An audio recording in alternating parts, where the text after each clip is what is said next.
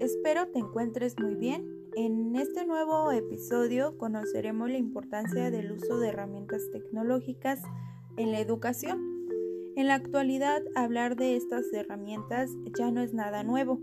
En el contexto educativo, desde que apareció la computación, pues es común que los estudiantes utilicen varias de estas herramientas al momento de realizar sus tareas académicas. Sin duda alguna, pues estos recursos han facilitado eh, el trabajo de los alumnos. Estas herramientas han ayudado en el proceso de enseñanza-aprendizaje y no solo al estudiante, sino que también a los profesores y a los padres de familia. Ahora los padres se pueden involucrar más en la enseñanza de sus hijos. Esto ayuda a que tanto profesores como estudiantes sean capaces de aprender de una manera más dinámica puesto que el profesor también aprende al momento de estar enseñando. Ahora que ya conoces la importancia que tiene la tecnología, quiero platicarte un poco acerca de la aplicación conocida como code.org. Es una plataforma digital que brinda tutoriales y cursos para niños, pero sobre todo es útil para un docente, ya que cuenta con las herramientas didácticas para utilizar en una clase. Entre ellas es que puede, por ejemplo, crear aulas virtuales con las que un profesor puede comprobar la evolución que sus alumnos tienen y cómo responden ante las pruebas que CODE les pone, ya que la aplicación pues va guiando al alumno en los diferentes niveles de dificultad.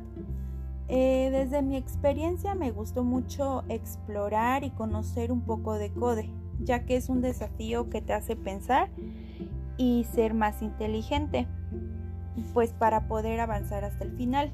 Además que te permite desarrollar diferentes habilidades. Yo creo que las principales son como las matemáticas y las artísticas. La, al momento que tú ingresas a la plataforma, pues es muy llamativa, interesante, pero sobre todo retadora. Además eh, de que esta plataforma pues te permite reintentar las veces que sean necesarias para alcanzar tus metas, pero sobre todo al momento de que tú estás ahí pues jugando te diviertes mucho. Me gustó la parte en la que puedes acceder ya sea iniciando o no eh, una sesión. Eh, yo estuve practicando pues con la prueba de fiesta de baile.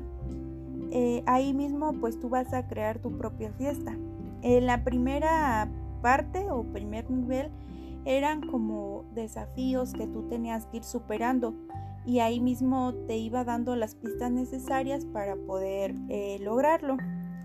Ya en el nivel 2 pues ya tiene como que un poco más de complejidad porque tú vas a crear tu propio proyecto. Ahí ya no hay como que desafíos, pero sí hay un montón de, de proyectos que muestran diferentes formas de hacer fiestas de baile más complejas y tú las vas haciendo como a tu gusto. Igual este te va brindando como las pistas para que lo vayas logrando. Te pone varios niveles que puedes hacer en el orden que tú elijas y puedes escoger tu favorito para ir sumando cosas a ese proyecto. Eh, de manera general, pues me resultó muy padre Code porque te va aumentando la complejidad en cada nivel y tú echas como que esa parte de volar tu imaginación para adivinar las pistas que te van brindando.